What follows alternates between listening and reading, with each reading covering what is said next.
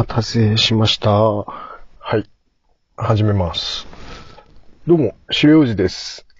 生きてるか死んでるかわからないおじさんが、ゆるい思考実験をするポッドキャストです。今日もちょっとまた新しい環境で、えー録音しているんですけども、うん、なんか、一段と怖いなっていう感じのところでやってますよ。えっと、いろいろね、ロケーション変えてやることで新しい発見があるかなと思って、面白がってやってるんですけどね。今日も一つ楽しくできるかなと思ってますけども。えっと、前回のテセウスの船の時にね、スマホの時間が多いんじゃないかっていうことで、いつもスマホに時間取られてるな、みたいなことがあったんで、ちょっとね、制限かけようかなと思ったりして、いろいろね、やってみてるんですよね。えっと、スクリーンタイムっていうのかな？スマホを見てる時間を測る純正の Android のアプリがあって、何時間スマホ使ったかっていうのがちゃんと出てきたりとか、あとちょっとね、最近私ね、YouTube のあの、ショートをね、あの見始めて止まんなくなっちゃうあの病気みたいな感じになっちゃって、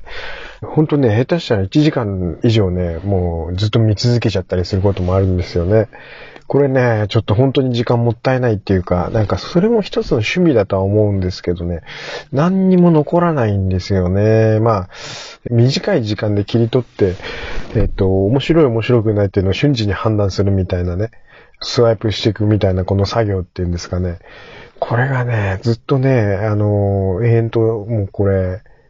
あの、続くわけじゃないですか。うん。すごいものを作ったな、みたいな感じはするんですけども。うん。スクリーンタイムの？見ることでね、私もね、スマホタイムの管理を自分に課していきたいなと思ってますけどね。それで浮いた時間をなんかやっぱり読書とか、意思をこう尊重した、なんかこう受動的じゃなくて能動的な、あの行動に割り当てていきたいなっていうふうにね、仕向けたいなって、そういう方向に自分を仕向けたいなと思ってね、あの、いろいろやってみようかなと思ってます。まだちょっと始めたばっかりなんでうまくいいかどうかわかんないんですけど、ちょっとそれでいこうと思ってます。はい。スマホを使い始めて、もうかれこれ多分15年ぐらいはもう経ってるのかなと思うんですけどもね。私もね、でもそれまでね、あの、携帯電話持ってたんですけど、携帯電話、今やガラケーって呼ばれ方してる、まあ、携帯電話を持っていたんですが、私ね、持ち始めたの遅いんですよね。ちょっと粘ってたっていうか、あのーその前に PHS とか、あの、ポケベルの時代もあったりしたんですけども、ちょっと私、あのーあんまりポケベルなんか持ってなかったし、で、まあ、PHS 持ってた時あるんですけども、その PHS を持つのも、だいぶもう、周りに携帯電話持ちが、あのね、あの、浸透してきた後に、やっと思い越しを上げて、友達が連絡取りづらいから持てよって感じになって、やっともう、しぶしぶ契約しに行ったみたいな感じでね、必要性を感じずにいましたね。はい。ちょっと、月額だって、まあ、お金もかかるしさ、自分としては不本意ながら契約したという感じだったんですけどね。うん。で、もう当時はね、今みたいに気楽にこうネットに繋がっているっていうんじゃなくてね、i モードとかね、メールもなんかわざわざセンターに取りに行ってみたいな。うん、センターに問い合わせをして、それで、あの、もし受信してたらセンターの方にあったら、取り込むみたいな、そういう作業があったりとかね。ちょっとまあ使い勝手は今と全然違ったんですけども、不便の割にはなんか料金がすごいことになってて、画像とかね、そういうのを添付して、あの、送ったりするとね、やたらパケットを送って、料金が高くついたりすることもあったんで、送る方も神経使ったしね、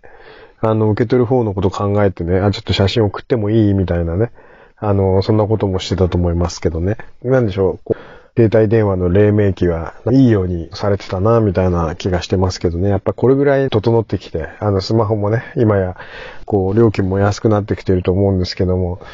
それでもまだ高いなって感じしますけどね。あの、す今度はなんかスマホの本体の代金どんどんどんどん高くなってる感じもするから、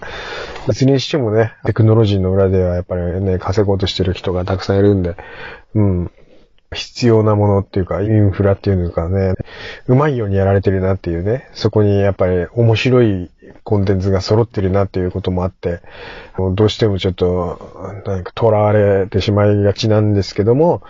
それ一本じゃないなっていうことも感じてるんで、スマホの時間は少し削っていきたいなっていうふうに思ってますけどね。うん。そうそうそうそう。いらなかったんですからね、もともとね。今やもう生活に入り込みすぎちゃってね。今までとはもう全くこう違った世界に生きているなという感じはしますけどね。もう15年前とはね。うん。もっと前か。携帯電話を持ち始めてからだいぶちょっとガラッと、なんていうんですかね、生活習慣っていうのがもうだいぶ変わったかなというふうに思ってるんで。私はね、でもね、そうそう、携帯電話は粘ったんですけども、スマートフォンに関して言うと、早かったんですよ、これが。なぜかっていうとね、私 Mac 使ってる Mac 使いなんですけどね。だからこそね、早めに iPod っていうのがあって、音楽をただ聴くだけの、だからウォークマンのあのハードディスク版みたいなやつが、あのアップルがあの出したものがあって、ちょっとこれを早めに入手してたんですけども、で、それから今度 iPod Nano とかね、iPod Touch っていうのがあって、それがね、結構あの、まあ、だから今のほんとスマートフォンに近い感じの、まあ、あの音楽プレイヤーで、アプリなんかもいろいろあって、カメラもついててっていうような、あの、ものだったんですけども、もうほぼほぼその iPhone の iPod Touch っていうものがあったんで、これをね、使い始めたのが早かったのもあって、iPhone が出て、で、その間、まあ iPod Touch で、まあ、住んでたんですよね。私の持ちたい欲求は iPod Touch を持っていることで iPhone はまだ必要ないということで、ちょっと軽くお茶を濁してたんですけども、3G が出た時に、もうついに、あの、これは買わなきゃならないなっていうことになって、で、その時ちょうどあの、ソフトバンクが、あの、iPhone と専属契約をすることになってて、それであの、私それまでドコモ使ってたんですけども、もうドコモから乗り換えで、あの、ソフトバンクを使うことになりましたね。うん、で、iPhone を手に入れました。で、まあそこからしばらくね、iPhone 使ってたんですけども、なんですか？だんだんだんだん高くなってったんですよ、なんか iPhone が。それで、いろいろと物入りな感じになってきてね。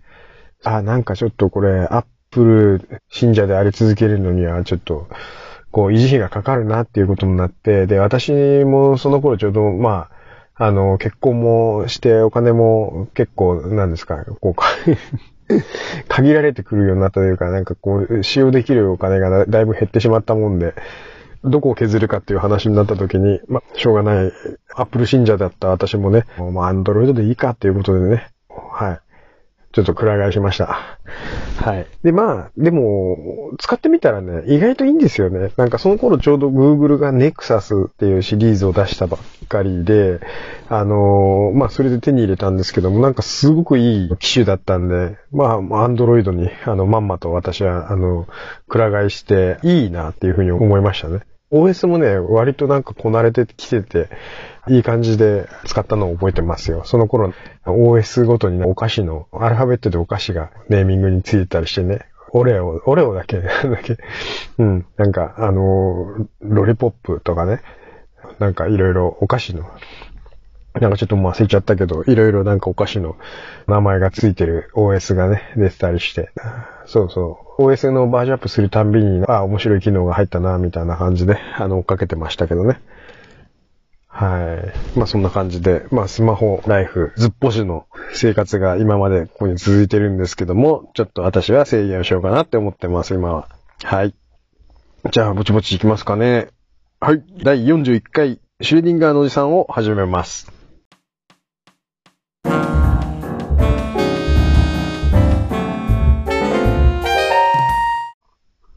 ああ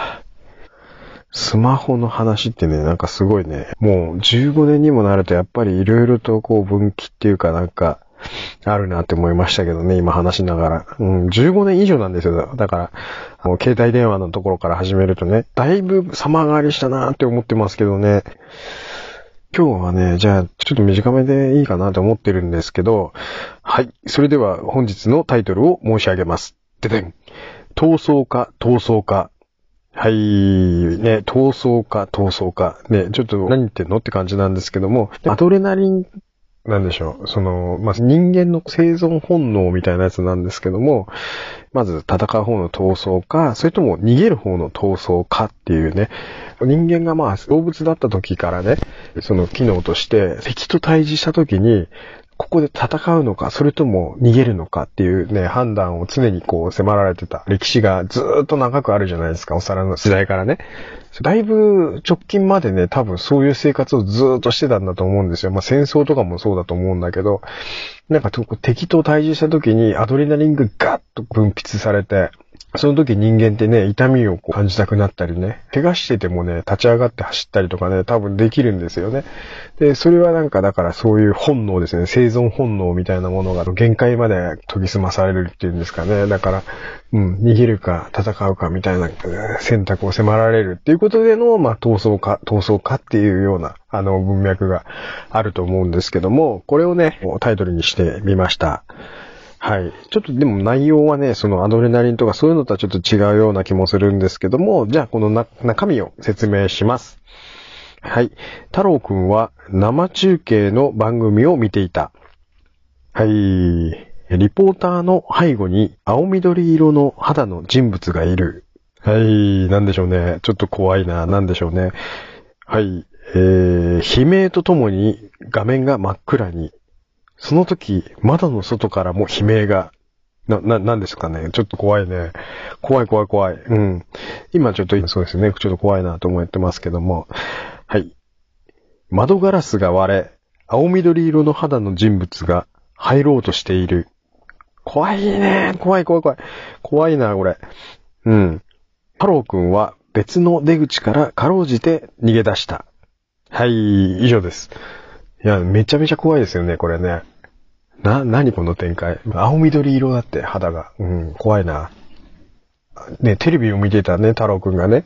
こう、レポーターがなんか外で、まあちょっと話をしている時に、後ろの方になんか、青緑色の肌っぽい人のチラチラ見えたっていうことなんですけどね。で、なんか、あの、そうこうしてるうちに悲鳴が聞こえて、それで画面がパッて真っ暗になって、ね、あの、中継が終わってしまうと。その瞬間に、本当にね、その、いた部屋の外の方から、また悲鳴が聞こえて、なんだって思ったら、ダーンってね、あの、窓を叩く音が聞こえて。で、窓を見たら、そこには、青緑色の肌をした人物が、窓から入ろうとしている。まあ、ちょっと、そんな状況になったらね、私はもう、あのー、腰を抜かしてしまうんじゃないかなと思うんですけども、まあ、太郎くんはね、かろうじて、その場から逃げ出すことをに、まあ、成功したっていうことなんですけどもね。まあ、その逃げ出した後どうなったかっていうのは、ちょっとここでは、あの、内容の説明の中には入ってないんですけども。まあ、一応そういった内容になってますね。ちょっとめちゃくちゃ怖いですよね、これね。何ですかね。まあ、でも、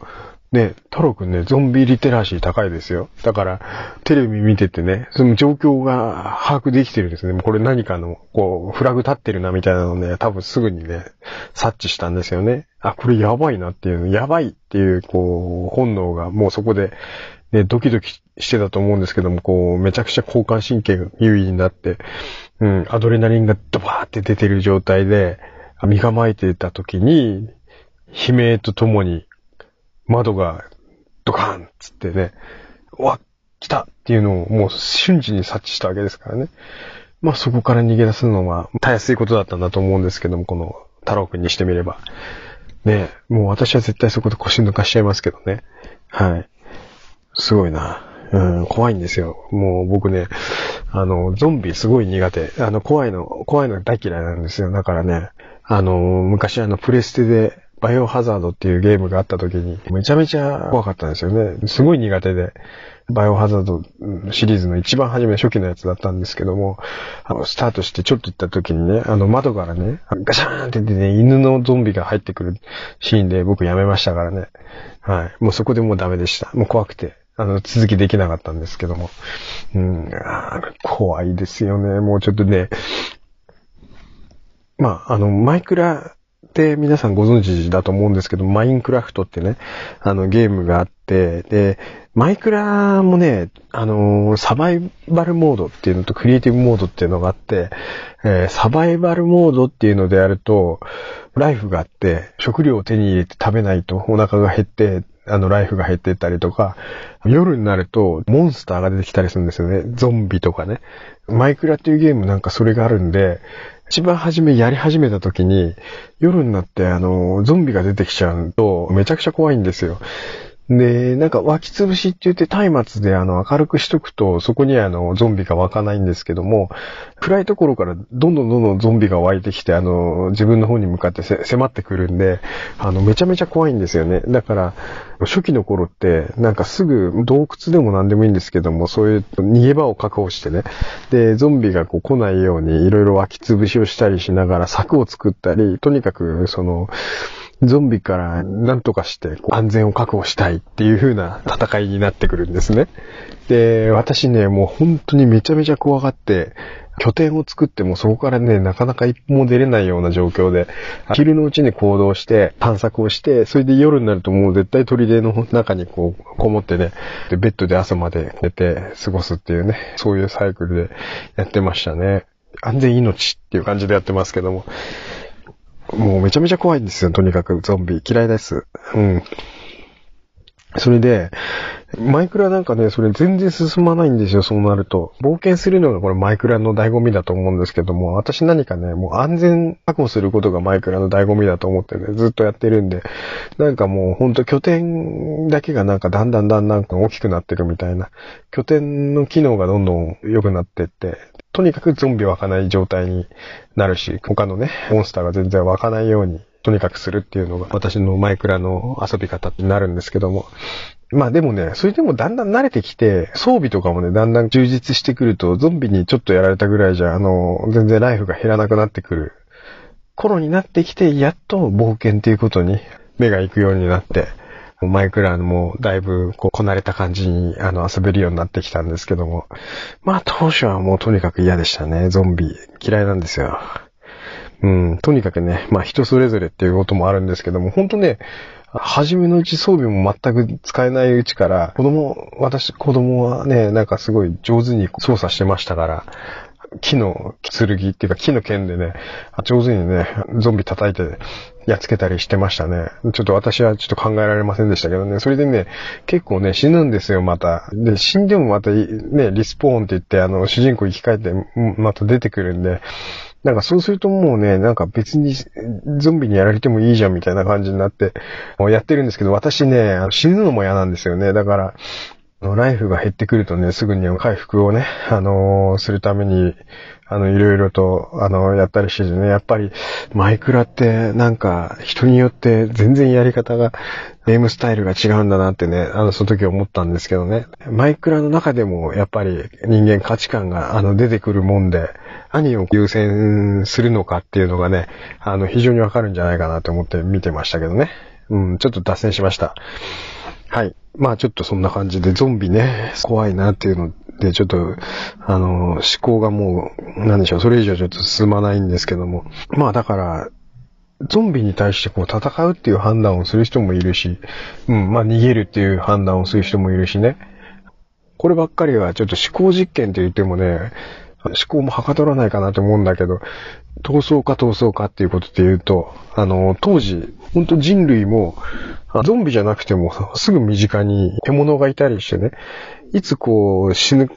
可能性もある状態にいたわけじゃないですか。うん。で、その時にどういう判断をしたかね。やっぱ向かっていって、とにかく、まあ、獣だったらそれは捕まえて人間の食料になるっていうこともあるんでね。あの、そういうふうにね、判断して、狩りをして倒してやろうっていうふうな判断もね、あると思うんですけども、どちらかというとね、私はね、あの、そういう風なタイプじゃ、うん、おそらくないんじゃないかなと。あの、私の子供はね、どっちかっていうとその、狩猟本能があるのかなって思いますけどね。もう見てるとね、もうすごいんですよ。もうガツガツいくんで、全然タイプ違うなって思うんですけどね。まあちょっと面白いなって本当思いますけどね。役割分担っていうのがね、多分あったんじゃないかなと思いますけどね、その、狩猟採集の時代に、まあ、どどうしてたのかなって思いますけどね、私が遺伝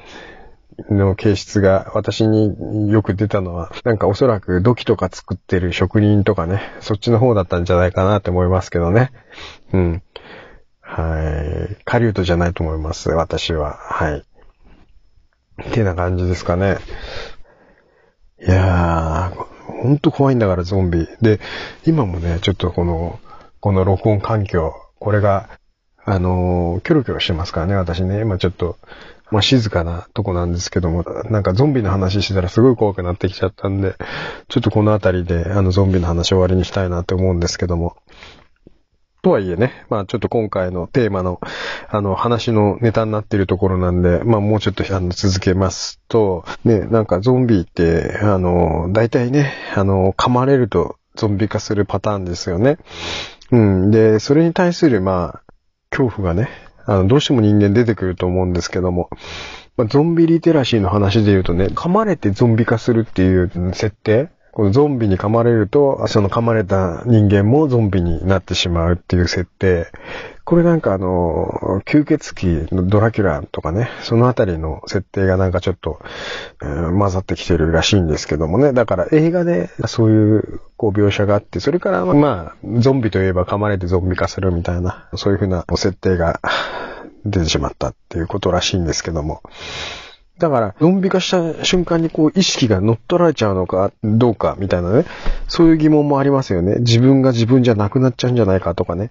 うん。まあ、ゾンビを見ていればなんとなくこう、あ、ちょっとこいつらもう自分の頭で考えてないな、みたいな。本能で行動してるただのモンスターだな、みたいな感じでね。